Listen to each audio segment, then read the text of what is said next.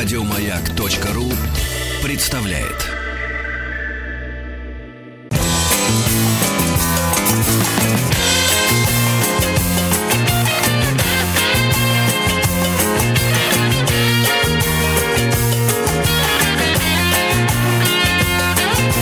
Вахтанг Махарадзе и Павел Картаев. И мы продолжаем цикл передач, посвященных, э, посвященных катастрофам. И сегодня будем говорить о Эль-Ниньо. Что это, зачем и почему. И в гостях у нас доктор географических наук, метеоролог, профессор географического факультета МГУ имени Ломоносова, профессор РАН Дарья Гущина. Дарья, здравствуйте. Здравствуйте. Здравствуйте. Ну, давайте начнем с этого Эль-Ниньо. Это вот гроза анчоуса, что ли, да? Эль-Ниньо гроза анчоуса. Да, наверное, это действительно гроза анчоуса, хотя, может быть, для нас это не очень актуально. Я не очень много знаю людей в России, Ну, в Москве, которые любят анчоус, да, тем более он у нас так не сильно дешево стоит, вот, и всегда можно сказать, ну, у нас же селедка есть, зачем нам анчоус? Килька. Килька, селедка, Это ж тот да. же анчоус, да, только в да, стекле. поэтому для нас, наверное, он не так опасен. Вот именно это проявление Эль-Ниньо, касающееся анчоуса, не самое катастрофическое. Так, Ну, вообще, давайте поговорим о том, что это за, за штука такая. Ураган? Нет. Это новая версия, которую я слышу. Чаще всего говорят, что это течение, но тоже нет. Это не течение и не ураган. Ну, вообще, наверное, вот вы как понимаете, ураган это что такое? Ветер. Ветер Сильный. сильный, да? Сколько он продолжается? Сутки. Ну, сутки это прям уже как-то да. слишком Ну, много, пару- да, это уже часов, катастрофа. ну, несколько да, часов, да. как правило, Вот. А Элиния продолжается год-полтора, вот, и случается с периодичностью от двух до семи лет. И захватывает всю экваториальную часть Тихого океана. Ну, я не спросила про размеры урагана, но очевидно, что это не десятки тысяч километров. Поэтому не ураган. Нет. Наверное, э, определение течения хоть как-то имеет отношение к линии, но на самом деле, конечно, это не течение. Но и если самым таким простым способом говорить, то это достаточно сильное потепление воды и поверхности воды в тропических районах Тихого океана. Но на самом деле вы понимаете, что у нас вся система Земли взаимосвязаны, да, разные оболочки, и вообще климатическая система включает в себя далеко не только атмосферу. Когда мы говорим об изменениях климата, мы никогда не говорим об изменениях только того, что происходит в воздухе. Это включает в себя и взаимодействие и с сушей, и с водой, и с растительностью, и со льдами, и со снежным покровом. И с человеком. и с человеком, безусловно, антропогенную составляющую никто не отменял, хотя в последнее время пытаются как-то доказать всеми силами, что антропогенное воздействие не так страшно, не так важно, не так велико, но тем не менее оно есть, и отрицать это было бы достаточно глупо. Поэтому и потепление воды, конечно, оно не происходит совершенно изолированно, оно взаимосвязано и с изменениями ветров, а изменение ветров связано с изменением осадков, изменением количества солнечной радиации, то есть энергии, приходящей от Солнца, и отсюда всевозможные климатические последствия. Но поскольку мы с вами разговариваем это в рубрике, да, как я понимаю, катастрофы, ну, я, наверное, не называла бы Иль-Ниньо катастрофой. Но люди Потому- же гибли. Да, Было дело. безусловно, последствия Иль Без анчоуса. в Без определенных, да, не только анчоусы гибнут, к сожалению. Последствия Эль-Ниньо иногда могут быть катастрофическими. Не все катастрофические, но, безусловно, есть и катастрофические. Я думаю, что мы к этому сегодня еще вернемся. Часто еще тоже Эль-Ниньо называли аномалией климата. Очень вот когда начали его изучать, Ну, особенно так как- подробно, в середине 20 века где-то, То поздно довольно, ну то есть буквально недавно, получается. Ну, буквально недавно, да, да. Но вообще, вы знаете, наука о прогнозах погоды, синаптическая метеорология, она вообще одна из самых молодых. Хотя издревле и древние греки интересовались прогнозом погоды, а я думаю, что и задолго и до древних греков, Ну, конечно, и это- охотники за мамонтами тоже, в общем-то, где-то интересовались прогнозами А погоды. вот древний этот сам погодный камень, например, да, если Да. камень мокрый, идет дождь. Если камень качается, значит дует ветер. Дует Все- ветер, все да. это Я вот в гидрометцентре Российской Федерации есть такой аналог, он стоит, стоял в кабинете директора гидрометцентра, так что это все такие вещи существуют. Но, наверное, сейчас это больше в качестве подарков, сувениров и шуток. Но, тем не менее, люди этим интересовались всегда, а реально синаптическая метеорология как наука о прогнозе погоды, ну, можно сказать, что появилась в середине XIX века. Да, если сравнивать с физикой, астрономией, математикой, то наука очень молодая. Поэтому и Эль-Ниньо начали изучать относительно недавно, хотя о похожих процессах перуанские рыбаки, которые как раз были заинтересованы в анчоусе, они знали достаточно давно. Но они не очень хорошо умели писать, вот, и, собственно говоря, письменности у них не было, и поэтому как-то это Узелки все... Да, да, это из уст в уста передавалось на уровне легенд, поэтому достоверно восстановить, когда знали они про него, пытались ли они что-то делать, достаточно сложно. Хотя сейчас восстановление по всяким кораллам, да, и другим так называемым прокси-данным, палеоботаническим э, и э, связанным с осадочными породами, да, вот то, что позволяет нам восстанавливать историю климата, говорят, что Эль-Ниньо существовал очень давно, на протяжении тысяч лет. Но мы можем сказать, что родина Эль- Эль-Ниньо это Перу. Наверное, мы можем сказать с той точки зрения, что вот это название появилось именно там.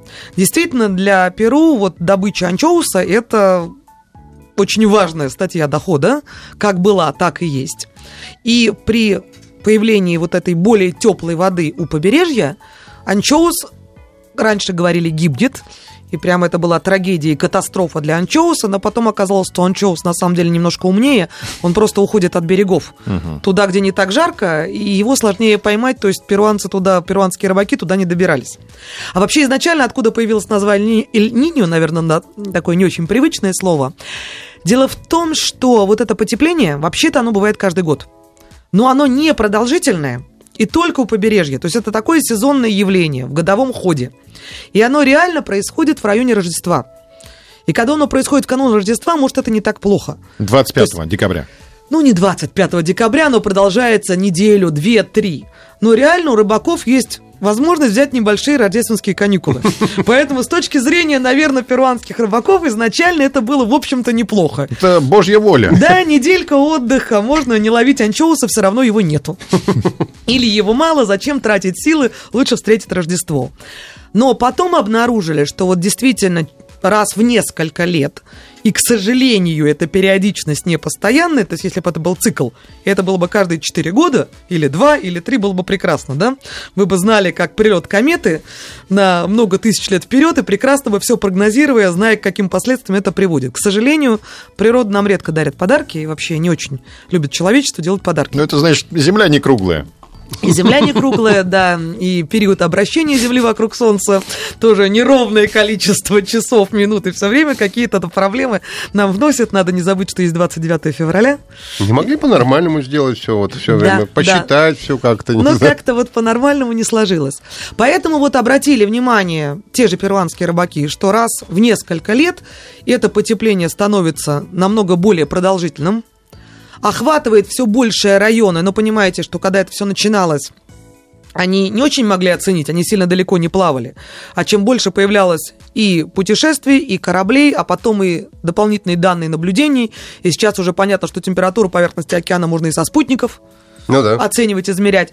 Стало понятно, что это охватывает не побережье Перу, прибрежные районы, а весь тропический Тихий океан, и продолжается это порядка года. И тогда это действительно с точки зрения вот экономики промысла становится катастрофой.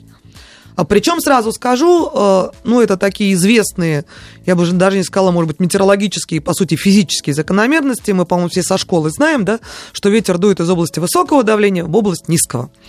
А почему у нас давление высокое или низкое? Потому что холодный воздух тяжелый, а, легкий, э, а теплый воздух более легкий. Соответственно, если где-то теплеет, теплеет поверхность океана, от нее теплеет воздух. Соответственно, в этом месте давление понижается. А раньше было более высокое. Направление ветра изменяется. А что делает ветер, если он дует с океана на сушу? В одну или в другую сторону? Он переносит влагу. То есть с этим связано выпадение осадков.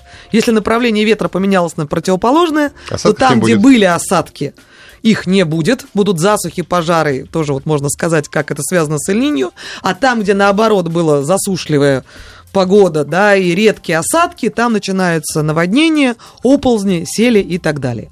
В результате вот такое, да, аномальное потепление, оно может оказывать влияние на очень большие площади, на большое количество регионов земного шара. Ну, вообще, разобрались уже, почему это все происходит? Именно А, в районе экватора, главное. Да, и главное, вот около Перу, и начиная там раз в- там, в 2-7 лет почему-то теплеет все это дело. Ну, причины-то выяснили, что является первой причиной вот этой гадости. Вот. Я могу задать встречный вопрос. Выяснили, правда, британские ученые, по-моему, выяснили, так что первичное яйцо или курица? Вот это немножко об этом же. Поскольку все это, весь механизм этого явления основан на взаимодействии океана и атмосферы, и бесконечно спорят метеорологи и океанологи, что первично в на- атмосфере или в океане. Но если вы помните, я э, начала с того, что эм, когда говорят, что это аномалия климата, это не совсем правильно, наверное. Что мы подразумеваем под аномалией? Вот что-то такое исключительное, экстремальное, вот случилось, и не знаем, когда случится в следующий раз. Последствия действительно могут быть катастрофические или не очень. Ну, от Эльнини они тоже есть, я не буду этого отрицать. Но все-таки называть явление, которое повторяется с определенной периодичностью, аномалией, наверное, не совсем корректно. И сейчас стали очень много говорить, не только вот в таких научных статьях, но и в научно-популярных каких-то разговорах, дискуссиях. Ну, таким заумным словом это называется мода изменчивости. А если говорить попроще, то это процессы, некоторые отклонения, да, аномальные процессы, которые повторяются с определенной периодичностью. То есть можно говорить об изменчивости на масштабах десятилетий. Ну или вот в английском языке это decadal, хотя у нас, да, такая разногласие. У нас декада это 10 дней, а у них декада это 10, 10 лет. лет, да, поэтому тут такие есть некоторый челлендж. Но, тем не менее, вот есть изменчивость на масштабах десятилетий. То есть вот потепление, похолодание. Можно брать и большие масштабы, на масштабах сотен тысяч лет, да, ледниковые периоды, как мы знаем, сменялись периодами межледниковья. А если брать периоды вот нескольких лет, то вот как раз Эльнине, и это и есть некоторые отклонения, причем есть его э, антипод, Ла-Нинья. Вообще это младенец Христос, это мальчик. Мальчик, Эль- младенец. мальчик, Ля-Нинья девочка, А соответственно. это младенец, девочка. И вот эти периодические потепления, похолодания, они чередуются. То есть, в принципе, это некоторый цикл. То есть это циклическое колебание. Но, еще раз говорю, если бы оно было в чистом виде колебанием и регулярным, было бы просто прекрасным, вы бы знали все на много лет вперед. Но оно нерегулярное, и тому есть целый ряд причин. Каких же? Ну, для того, чтобы колебаний Понять, какие причины, сначала, наверное, нужно понять, как это работает. Ну, если хотите, мы можем сразу поговорить, как это работает, а Давайте. может быть, если хотим заинтересовать слушателей, вот поговорим сначала о том, на что это влияет. Хорошо, давайте поговорим. А да, да. то люди сейчас услышали, ну, влияет на Ну, анчоус. какой-то, Мы ну, не едим анчоус, ну, мы едим кильку. Да, ну, потому что ну, море теплое Ну, в Тихом стало, океане теплеет, мы там не купаемся, да, поэтому... к вот- сожалению. Да, вот. Поэтому, ну, чтобы как-то был некоторый интерес, вот я буквально в нескольких словах скажу, на что же это оказывает влияние. Ну, во-первых, конечно, это оказывает влияние на близлежащие районы. Но понимаете, что Тихий океан большой, поэтому близлежащие районы тоже такие немаленькие. Ну вот я уже говорила об изменении направления ветра, которое происходит, сопровождает вот это потепление в тропических районах Тихого океана, и о сопутствующих наводнениях и засуха. Так вот, на одной стороне Тихого океана, на- в Южной Америке, обыкновенно сухо. Вообще, это уникальный такой климат на Земле. Называют климат океанических пустынь. То есть там на побережье, вроде океана рядом, облака есть, сплошные серые свинцовые облака круглый год, а осадков нет. И реально там сейчас очень мало что растет. Такой, я вот там сама лично неоднократно бывала, очень такой унылый пейзаж. Одинокие кактусы на фоне серого неба, холодный океан, песочек. И вот говорят, только инки в свое время смогли наладить там более-менее систему ирригации, и у них что-то хорошо произрастало. Сейчас- Мескаль. да, сейчас там как-то вот э, весьма это все грустно выглядит. Так вот, в период Эль-Ниньо ветер начинает дуть не от континента, а на континент. И И влагу с океана несет на побережье. Там начинают выпадать осадки. Начинает все расти. Да, но вы знаете, для них это тоже катастрофа. Ну, во-первых, там Анды. И при большом количестве осадков начинаются наводнения и сели. М, Реки выходят из берегов, а сель это уже, ну и наводнение это катастрофическое явление, а сель это очень опасное явление, которое ведет и к разрушениям, и к жертвам. Но даже если не об этом, я знаю, вот мои коллеги, они сейчас живут и работают в таком городе в Чили, город Сирена, Но вот у нас, представьте себе, что у нас может быть поводом погодным поводом для невыхода на работу. Ну что у нас может случиться? Минус 40. Ну, мне кажется, да, при минус 30 и то как-то соберемся, машина не заведется, ну, сядем на метро и доедем. Так вот, в прекрасном городе Сирена на побережье Чили, как раз вот, да, Тихоокеанском, когда у них два дня шел дождь, у них закрыли все. То есть не работали ни школы, ни детские сады, ни государственные учреждения, потому что пошел дождь не было еще ни наводнения, ни сели. То есть, действительно, для них это вот такое аномальное катастрофическое явление. А, ну, опять-таки, можно сказать, какое, какая нам выгода от того, что у них наводнение, но, тем не менее, это уже опасное явление. Ну, анчоус, да, действительно исчезает. А, это, может быть, тоже нас мало касается, но, оказывается, анчоус едим не только мы. Анчоус еще в большом количестве едят рыбы – а в свою очередь, почему исчезает анчоус? Потому что анчоус питается биопланктоном. А планктон не а живет планктон, в холодной воде? Да, он живет в холодной воде. А в холодной, да. А в теплой не живет. Не живет. А дальше цепочка, понимаете, ну, да. развивается дальше. Рыбки, то, птицам рыбе нечего кушать, она Птицам уходит. нечего. Птицам нечего. А птицы, после того, как покушают, они производят очень важный продукт, угу. который называется э, гуано и представляет собой такие отложения, которые являются горной породой и накапливаются на протяжении многих лет, а это основа для производства удобрений. Это как мумиё. Да, приблизительно. То есть, а эти уже органические удобрения экспортируются по всему земному шару. Кстати, кроме того, из этого анчоуса его не только едят вот в стеклянных баночках, да, и в качестве закуски, но его едят, э, из него производят муку рыбную, mm. которая является комбикормом. И это тоже одна из важных статей экспорта Перу. И тоже уже это вот влияние экономическое такое более значительное на другие регионы. Если взять другую сторону Тихого океана, значит, Индонезия. Один из главных производителей кофе. Кофе пьют везде, Бразилия. В том числе и у нас. Бразилия, да, ну и Индонезия тоже. Угу. Так вот, когда Эль-Ниньо, поскольку обыкновенно ветер дует с океана в сторону Индонезии, а при линии оно поворачивает, он поворачивает в другую сторону и несет влагу на Южную Америку, то Индонезия и Австралия страдают от страшнейших засух и пожаров. Ну вот как в этом году?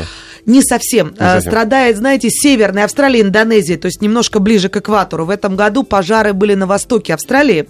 То есть э, Ильнине такого катастрофического в этом году не было. Но вы понимаете, что Ильнине не единственное вообще мировая проблема климатических аномалий. То есть и пожары не только из-за явлений, него бывает, да. да, не только из-за него это бывает. Есть масса других явлений, процессов, которые могут вот к такой катастрофе привести. Но тем не менее, вот в годы Эль-Ниньо однозначно, то есть прямой обратной связи нет, не все пожары связаны с Эль-Ниньо, но когда есть эль в Индонезии практически всегда пожары. Угу. Выгорает огромное количество э, вот, э, плантаций кофе. Ну, кроме того, экваториальные леса, это тоже такое большое достояние человечества, и огромное количество продукции получается, и используется совершенно в разных отраслях промышленности. Вот после последнего сильнейшего льнини 15-16 года, вот сейчас появились статьи, не восстановились индонезийские леса. Вот так и не восстановились. Самое интересное, спрашивают, а до Башкирии не доходит это льнини, а то зима теплая выдалась. Вот об этом мы знаем сразу же после выпуска новостей.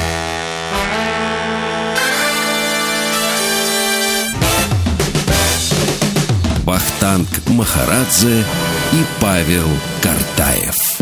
У нас в гостях метеоролог, доктор географических наук, профессор географического факультета МГУ имени Ломоносова, профессор Аран Дарья Гущина. Сегодня мы говорим о, об Эль-Ниньо. А, уже выяснили, что это не ураган, что это не течение, а природное явление, да, правильно, наверное, назвать, даже не аномалия. Да, это природное явление. Ну, конечно, аномальные процессы происходят, но не совсем корректно называть аномалией, раз это повторяется. Да, повторяется, да, повторяя, повторяющаяся аномалия. Так тоже можем сказать. Что мы скажем Башкортостану, который очень переживает. А то зима теплая выдалась, или нет, да, не долетит. Зима действительно выдалась теплая, но, наверное, в этом году причиной теплой зимы и на европейской территории России, и дальше в Урале и в Сибири все-таки стало не эль поскольку как раз в этом году никакого супер эль нету. Аномалия была положительная в Тихом океане, но очень мало положительная, то есть отклонения были небольшие, поэтому нельзя говорить, что это спровоцировало. Но вот Поскольку я про тропические районы уже сказала, чем это может, какие оказывать последствия, в общем-то, ощутимые через экономику, наверное, и у нас. Ну, а если дальше продвинуться в умеренные широты, да, вот где мы с вами живем, ну, такое самое очевидное, доказанное и стопроцентное влияние Иль-Ниньо это все-таки на североамериканский континент. И, пожалуй, это единственный район на земном шаре, который получает какую-то выгоду. То есть последствия Эльнини там положительные. Ну, во-первых, идет больший поток влаги на Калифорнийское побережье, увеличивается количество осадков и количество снега, а Калифорния, известно, это главный горнолыжный район. Поэтому у них с горнолыжным сезоном в годы Эльнини все намного лучше, и горнолыжная индустрия, и туристическая вообще, в общем, получает вполне неплохую выгоду. А Владивосток? Он же на другом конце Тихого океана. Да, э, он на другом конце, я вам так со сходу не скажу, есть э, аномалии на Камчатке, связанные с Эль-Ниньо, как некоторый отклик, но он больше в температуре, а не в осадках. Мгм. Так что вот как-то связывать горнолыжные индустрию Камчатки с явлением Эль-Ниньо тоже не совсем приходится. А вторая выгода для вот североамериканцев заключается в том, что, ну вот все наверняка много раз слышали про пожары в Лос-Анджелесе, в Калифорнии, да, вот ну, вообще на западном побережье, это стало действительно бичом и такой катастрофой для этих регионов. Так вот, как раз в годы Ильнини там выпадает много осадков. И вот когда появился прогноз, а это было где-то в 2014 году, до этого было три лета, по-моему, подряд с пожарами, что будет Эль-Ниньо, ждали как манны небесной. Но вот, к сожалению, да, осадков выпало больше, но оказалось, что засухи и пожары до этого были настолько катастрофические, настолько сильные, что одного Эль-Ниньо не хватило. Ну, есть не- Хотя, в общем-то, там, да, осадки выпадали, но вот даже Эль-Ниньо со всей своей мощью не справилась. Если говорить про наши широты, сейчас доказано, в общем-то, что влияние есть. Но, как я уже говорила, процессов очень много. Поэтому вот, например, теплая зима этого года, да, на европейской территории России, ну, в общем-то, и на Урале, и в Сибири, основная причина – другое явление – североатлантическое колебание. Это можно, конечно, тоже достаточно долго объяснять, но если очень просто, это разница давления. Низкое давление в районе Исландии и более высокое давление в районе субтропиков Азорских островов. Эта разность есть всегда. Но если она больше, положительная фаза, то устойчиво к нам все время дует с Атлантики, что мы в этом году и наблюдаем. А. Атлантика зимой теплее, как вы понимаете. да, Гольфстрим. о- океан. Да даже не обязательно Гольфстрим, вообще океан, да, вода зимой теплее, чем суша. Суша больше остывает. То есть И это что не из-за нам- глобального утепления, не, подел- не из-за Нет, того, что мы нет. углекислого газа много Нет, потребляли. да, в этой зимой мы выбросили намного больше углекислого газа, чем прошлый, и поэтому стало так аномально тепло, да? Как-то не укладывается, Нет, не да. совсем логично. Так вот, в этом году вот эта разница давления очень большая, к нам устойчиво все время шел воздух с Атлантики, теплый и влажный. В результате не зимы, да, да, да, термин появился, европейская зима, то есть обыкновенно так в Европе, а к нам все-таки каждый год устойчиво прорывается холодный воздух с Арктики. А у них, как обычно, да, в Европе-то зима была. Да, более-менее как обычно, хотя тоже какие-то отклонения были, они всегда бывают, и даже там были холодные вторжения, похолодание, потепление. Но, в принципе, да, вот мы получили э, зиму, как в Европе. Но, с другой стороны, я тоже считаю, придерживаюсь точки зрения, что надо во всем искать позитив. И вот если говорить, ну, конечно, зима и в Сибири в западной была аномальная, но если она нормально минус 30, минус 25, то в этом году она была минус 15 и минус 20. Но я, конечно, не буду утверждать, что жители этих регионов отнеслись к этому сильно положительно, но, в принципе, вот э, гости, которые туда приезжали, им такие температуры были все-таки несколько более комфортные, чем аномальные Говорили- морозы. Говорили сибиряки, да что за зима такая, да минус 20, ну да невозможно уже, дайте нормально минус 40, да? Может быть, все очень... Люди, субъективная оценка погоды и климата, она вообще очень много играет в суждениях. Одному нравится дождь, другому нравится солнце. Есть реально люди, которые предпочитают дождь. Но если уже говорить, да, вот о том, кто что любит, мы все любим. И Пушкин писал «Мороз и солнце – день чудесный». А вот с точки людей с проблемами дыша- э, дыхания, когда у нас мороз и солнце – день чудесный, это антициклон, низкое давле- высокое давление, которое все вредные примеси прибивает к земле. И дышать-то намного сложнее. Поэтому, конечно, красиво снег искрится, а дышать нечем. А Поэт- Уэмякон не потеряет э, свое первое место, как полюс холода из-за этого Эль-Ниньо? Э, из-за Эль-Ниньо точно не потеряет, а вот возвращаясь к тому, влияет ли Эль-Ниньо на нас, да, на наши широты, вот его влияние есть, но оно конкурирует, вот, например, с тем же североатлантическим колебанием. Хотя вот сейчас доказано, есть еще одно такое арктическое колебание, оно тоже бывает в положительной фазе, в отрицательной. И вот Иль-Ниньо с ним как раз хорошо связано. А когда арктическое колебание в отрицательной фазе, к нам намного больше вероятностью могут прорываться вот холодные арктические воздушные массы, вообще холодный воздух. То есть такие суровые зимы и у нас, и на североамериканском континенте более вероятны. Так что сигналы из тропиков есть. Но такая, наверное, наиболее точная связь может быть, не совсем корректное слово точное, наиболее доказанное сейчас, да, статистически значимое, это траектории циклонов. У нас во многом погода, мы знаем, ухудшение погоды связано с приходом циклонов. Так вот, они обыкновенно идут по каким-то стандартным траекториям, да, то есть в районе какой-то широты есть такие пучки траекторий, где более вероятно прохождение циклонов. Вот эль может оказывать влияние на то, что эти траектории смещаются. Вот обыкновенно они, предположим, идут посередине Европы, да, вот в этом году они шли аномально северно, поэтому мы все время оказывались в теплом воздухе. А бывают годы, когда они пойдут аномально, наоборот, больше к югу. И тогда больше будет осадков в Средиземноморье, там в Испании, в Италии, в Греции и так далее. То есть понятно, что это тоже весьма существенное влияние на погоду оказывает. Зимы будут там более дождливые или более сухие. Но, к сожалению, говорю, пока вот мы не можем если в тропиках однозначно говорим, Иль-Ниньо Южную Америку зальет, Индонезия сгорит. Вот таких однозначных э, выводов что когда Эль-Ниньо у нас там что-то случится, мы делать не можем ни почему, не потому что мы не знаем, как влияет Эль-Ниньо, а потому что есть масса других в умеренных широтах процессов, которые тоже могут повлиять. А они, кстати, прогнозируются тоже арктическое колебание хуже, чем Эль-Ниньо. Mm. А вы понимаете, да, увеличивается степень свободы. Надо хорошо спрогнозировать Эль-Ниньо, хорошо спрогнозировать арктическое колебание, да еще точно знать, как они связаны между собой, и вот это все растет. А мы подошли к тому, что насколько сейчас э, прогнозируется Эль-Ниньо, вы говорите, хорошо, но если от двух до семи лет это нормальное прогнозирование? А, смотрите, тут есть такая уже расхожая шутка среди людей, которые, специалистов, которые занимаются прогнозом Эль-Ниньо. Значит, очень хотят, чтобы прогнозировать Эль-Ниньо за год, заранее за год, тогда да, для экономики это будет уже такая существенная, можно будет подготовиться, существенная выгода. Вот. А лучше и больше, лучше бы года два. Но пока хорошо модели с хорошей степенью вероятности прогнозируют эль за 9 месяцев. Угу. И тут шутка, что эль это младенец, и, в общем-то, спрогнозировать появление младенца больше, чем за 9 месяцев, это достаточно бессмысленно. Но с точки зрения науки, если без шуток, то развивается сейчас процесс, и вот сейчас я, может быть, несколько слов скажу все-таки, как же это работает, да, и почему. Вот, и тогда будет понятно, в чем сложности. Значит, как я уже говорила, это три основных компонента, которые участвуют в работе Эль-Ниньо. Это температура океана, в основном поверхностного, это направление и скорость ветра, которая дует над океаном. И это третья вещь, которая может быть менее очевидна. Вообще у нас океан, он такой двухслойный. Да, как творожок Даниссимо. Сверху творожок, внизу варенье. Правда, там верхний слой толстый, а нижний тонкий. А в океане наоборот. Но верхний... верхний слой теплый, перемешанный он э, тонкий, а дальше глубокий океан более холодный. холодный да.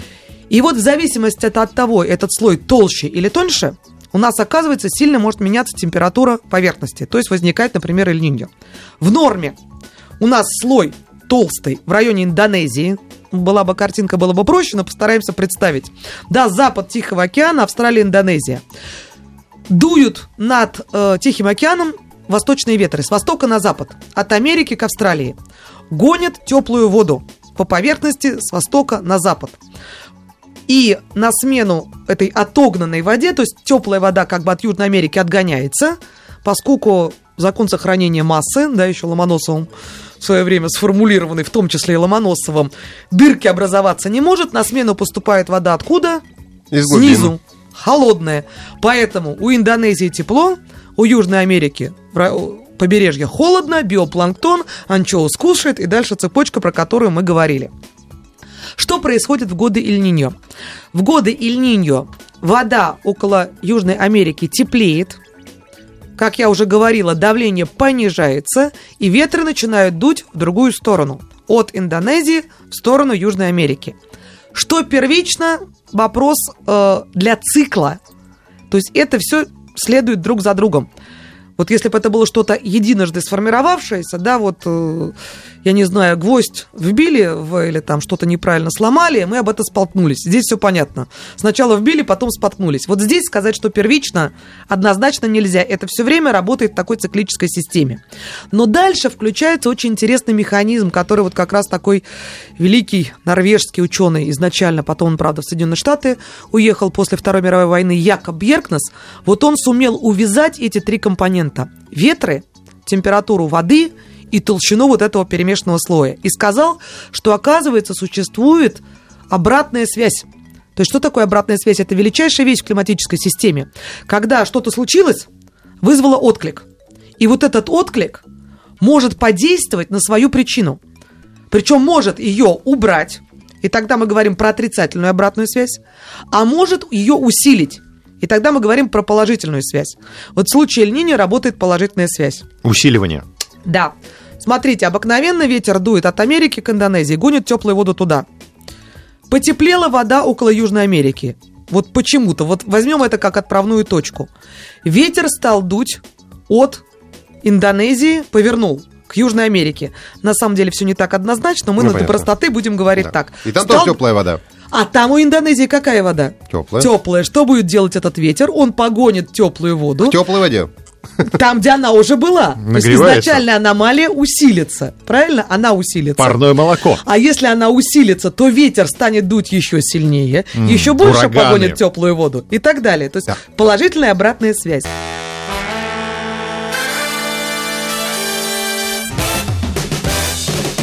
Вахтанг Махарадзе и Павел Картаев. У нас в гостях метеоролог, доктор географических наук, профессор географического факультета МГУ имени Ломоносова, профессор РАН Дарья Гучина. Мы говорим сегодня об Эль-Нинье и прочих, э, значит, э, атмосферных э, странных явлениях.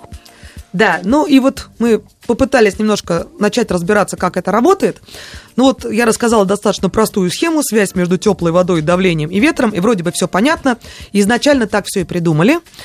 В общем, обрадовались, решили, что раз мы это придумали, как это работает, то это можно описать уравнениями, можно начать прогнозировать, и все будет прекрасно. Но Тихий океан, как вы понимаете, он большой, островов там мало, кораблей плавает не очень много, и, соответственно, данных наблюдений изначально в середине 20 века было прям совсем-совсем мало. А потом океанологическая индустрия, особенно вот связанная с наблюдениями, стала бурно развиваться. Ну да, ну спутники же есть. Спутники появились, буйковые. Ну, опять-таки, буи тоже связаны со спутниками, потому что они передают информацию. Там же на буе никто не сидит. Ну да. Он измеряет автоматически. Бесконечно накапливать информацию он не может. Ему нужно кому-то ее отдать. Ну, тот... Вот он отдает ее спутнику. И когда все это стало развиваться, выяснилось, что вот эта красивая схема, что ветер гонит теплую воду, не работает. Потому что при половине Ильнинью теплая вода вот реально прямо с запада на восток не перемещается. Ну и понятно стали, да, мы все-таки в 20, 20-21 век можем уже придумать что-то посложнее, стали искать, какая причина, и вот тут-то как раз гениальная, гениальная идея Бьеркнесса, она пригодилась, что есть третий, как он называл, и он, и потом его последователь Вирки, они говорили, игроки на поле Эль-Ниньо такую спортивную терминологию применяя, что есть третий игрок, третий пасующий, и это как раз вот этот вот перемешанный слой. Воды. Да. Оказывается, что ветер аномальный сначала возникает около Индонезии, на западе Тихого океана, и не всегда даже связан с аномалией температуры. Это может быть вообще какое-то влияние, пришедшее из умеренных широт. Или, может, там есть еще такое интересное явление колебания Мадна-Джулиана, но это отдельный разговор, не будем его трогать. Но вот если оно усиливается, оно тоже может вызвать аномалию ветра. И вот это вот аномалия ветра, не очень долгая, она может продолжаться дней 15-20. Она вызывает нарушение в океане. И этот и так немаленький перемешанный слой, он порядка 200 метров, становится еще глубже, возникает как бы такая аномалия. А, ну, наверное, это многие наши слушатели знают, что из курса физики еще школьного, что в жидкости и в газе, да, у нас атмосфера это газ, океан это жидкость, возмущения какие-то аномальные перемещаются в виде волны. Ну, я, я думаю, и дети знают, да, если камень кинуть, по поверхности пойдет волна. Но эту волну мы видим. То, что происходит внутри Тихого океана мы не видим, но можем измерить. И оказывается, что вот это вот зародившееся возмущение, углубление вот этого слоя, оно тоже в виде волны. перемещается и перемещается к Южной Америке. То есть оно как бы скрыто от нас, оно ползет глубоко внизу, и мы его не видим, если не имеем специальной аппаратуры. И к чему оно приводит? К тому, что у нас вот этот вот перемешанный слой, он становится около Южной Америки, ну, не такой же, как около Индонезии, но тем не менее глубокий. А если мы вспомним, о чем мы говорили раньше, ветры все равно воду от Южной Америки отгоняют. Они могут быть слабее, могут быть сильнее, но прям, чтобы они совсем развернулись около Южной Америки, это очень большая редкость. Это должно быть супер эль В норме они, как правило, ослабевают. А слабые не слабые, но они же есть. Значит, они все равно воду отгоняют. На смену поднимается вода снизу, только она какая будет подниматься уже? Если у нас... Теплая. Теплая. Да. И вот оказалось, что этот механизм-то оказывается важнее чем просто перенос по поверхности с запада на восток, оказалось, что больше даже влияет вот этот вот подъем. Подводная не холод, вода. Подводный, подводный, ну не камень, да, подводная вот такой вода. Под, подводная вода, да, подводный механизм. И вот... Underwater water, как говорят англичане. Water volume, там еще есть такое тоже сокращение. И вот оказывается, этот механизм, он оказывает даже большее воздействие.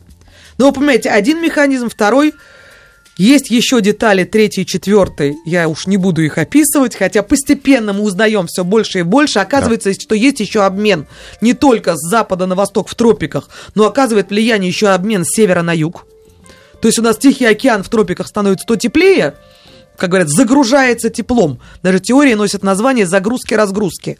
А потом разгружается и отдает тепло в умеренные широты. И это тоже влияет. То есть вы представляете, сколько процессов весьма непростых нужно описать с помощью физико-математических уравнений. Мне кажется, это чистая магия. Заложить все это в модель, чтобы эта модель отладить, чтобы она работала. Тем не менее, ученым это удалось. Угу. И последний Иль-Ниньо за благовременностью порядка с 6, вот 6 месяцев вообще уже прекрасно работает, но это немножко недостаточно, мы не удовлетворены этим. Не успеваем анчоуса наловить. Да нет, не в этом дело. Дело в том, что тут какая хитрость получается, что 6 месяцев это, по сути, время, которое нужно, чтобы зародившейся аномалии с запада Тихого океана достичь восточной части. То есть, по идее, мы его предсказываем, предсказываем его максимум когда оно уже зародилось. Это не совсем чистый эксперимент. Мы хотим все-таки предсказать, и вот ничего нет, и вдруг возникло. Поэтому вот к этому мы стараемся идти в своих исследованиях. Но, тем не менее, вот даже с заблаговременностью 9 месяцев, как я уже сказала, когда еще, по сути, эль не зародилась, уже весьма успешные прогнозы есть. А за 6 месяцев уже прекрасно прогнозируется, но, согласитесь, это тоже неплохо. Неплохо. Если за 6 месяцев мы знаем, что будет не урожай кофе, что будут не урожаи... Э, Надо сделать запас. Урожай анчоуса нельзя сказать, да, значит... Э, улов анчоуса. Улов анчоуса будет меньше, все равно наводнения выдадут, вызовут какие-то изменения в Южной Америке, и кроме того мы знаем, что отклик может быть и в умеренных широтах, у нас изменится траектория циклонов, то есть на полгода вперед, а последствия продолжаются еще полгода, то есть почти на год. Мы можем, конечно, не спрогнозировать, что там 13 января в Москве в 18.00 произойдет катастрофическая гроза, потому что через 9 месяцев будет Эль-Ниньо. Да, это совершенно бессмысленно, это разные масштабы. Но какие-то дать такие вероятностные прогнозы, более теплой зимы или более влажной, или уменьшение урожаев и так далее, это вполне реальная вещь. Как минимизировать ущерб, который несет Эль-Ниньо? Только делать запасы и все, да? Подготовиться, да, потому что вы представьте себе, вот по сути, у вас площадь в десятки тысяч квадратных километров, вот нужно сказать масштаб-то там 3-5 градусов. Это не очень много. То есть не то, что температура была 20 градусов, стало 40. Нет, это все немножко. Стало 23. Но это гигантская грелка. И она выбрасывает гигантское количество тепла в атмосферу. К сожалению, не успели обо всем поговорить. Дарья Гучина сегодня была в гостях. Мы говорили об Эль-Нине. Большое вам спасибо. А мы прощаемся. Да, Павел Картаев, Ахнак Махарадзе. Всего доброго. Спасибо. До свидания. Всего доброго. До свидания. Спасибо. Еще больше подкастов на радиомаяк.ру